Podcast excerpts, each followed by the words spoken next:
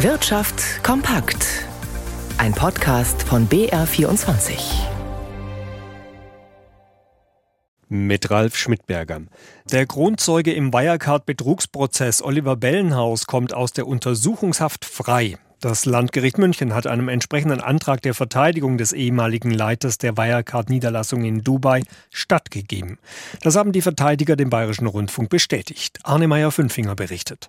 Bellenhaus saß seit Juli 2020 ununterbrochen in Untersuchungshaft. Er hatte sich unmittelbar nach dem Zusammenbruch von Wirecard den Behörden gestellt und kooperativ gezeigt.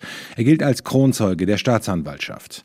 Am Landgericht München I läuft seit mehr als einem Jahr der Prozess gegen Bellenhaus. Angeklagt sind außerdem der frühere Wirecard-Vorstandschef Markus Braun und der ehemalige Chefbuchhalter des Aschheimer Zahlungsdienstleisters Stefan von Erfa, unter anderem wegen des Verdachts der Marktmanipulation und des Banden milliardenmäßigen Betrugs.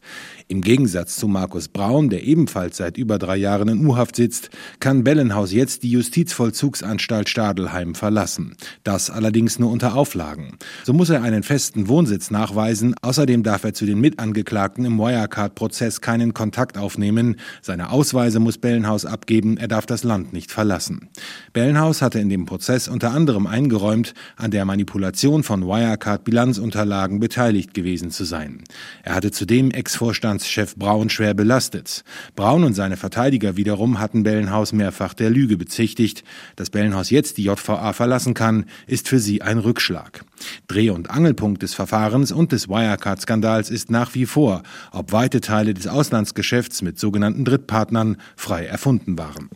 Der Ingolstädter Konzern Audi fährt für mindestens zwei Wochen die Produktion in seinem Werk in Brüssel zurück. Der Autobauer prüfe derzeit Optionen, welche Modelle die Fabrik mittelfristig produzieren soll, sagte ein Konzernsprecher. Audi wolle von Woche zu Woche entscheiden, wann die Produktion wieder vollständig aufgenommen werde in Brüssel.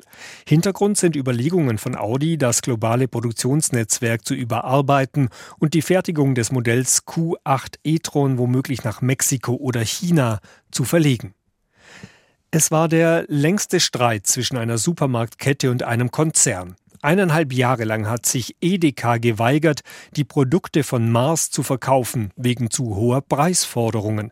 Dazu gehören neben den Schokoriegeln auch Kaugummis, Tierfutter etwa der Marke Whiskas oder der Reis von Uncle Benz. Nun sollen die Produkte in die Edeka-Regale zurückkehren, allerdings nur häppchenweise. Hanna Heim berichtet.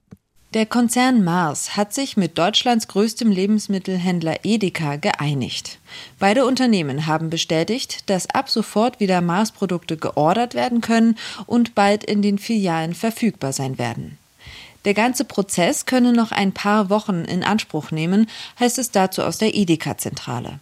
Unter anderem, weil Mars erst die Produktion wieder hochfahren müsse, um alle Edeka-Standorte beliefern zu können. Eineinhalb Jahre lang hatten Mars und Edeka miteinander gerungen, weil Mars auf deutlich höhere Preise bestanden hatte. Edeka hatte folglich die Mars-Produkte nicht mehr eingekauft. Begonnen hatten die Preissteigerungen mit dem Krieg in der Ukraine. Seitdem gibt es auch Streit mit Firmen wie Kellogg's, Heinz Ketchup oder Haribo. Doch inzwischen zeigt sich in Untersuchungen des IFO-Instituts in München immer klarer, Rohstoffmangel ist kein Grund mehr für Lieferstopps, sondern vielmehr die fehlende Bereitschaft der Hersteller, einst angehobene Preise wieder zu senken. Ein Blick an die Finanzmärkte. Der DAX ist auf Rekordkurs. Der deutsche Leitindex hat soeben ein neues Allzeithoch markiert. Bei 17.039 Punkten gegenüber gestern ist das ein Plus von 0,8 Prozent. Größte Gewinner sind die Aktien des Biotech-Konzerns Kiagen. Diese verteuern sich um fast 6 Prozent. Hier dürfte die neue Übernahme in dem Biotech-Sektor eine Rolle spielen. Der Schweizer Pharmakonzern Novartis möchte die bayerische Firma Morphosis übernehmen für 2,7 Milliarden Euro. Die Aktien von Morphosis schnellen um 13 Prozent nach oben knapp 65 Euro. In New York ist der Dow Jones aktuell 0,2 Prozent in der Gewinnzone, der Nasdaq allerdings gibt 0,2 Prozent nach und der Euro steht bei einem Dollar 0,47.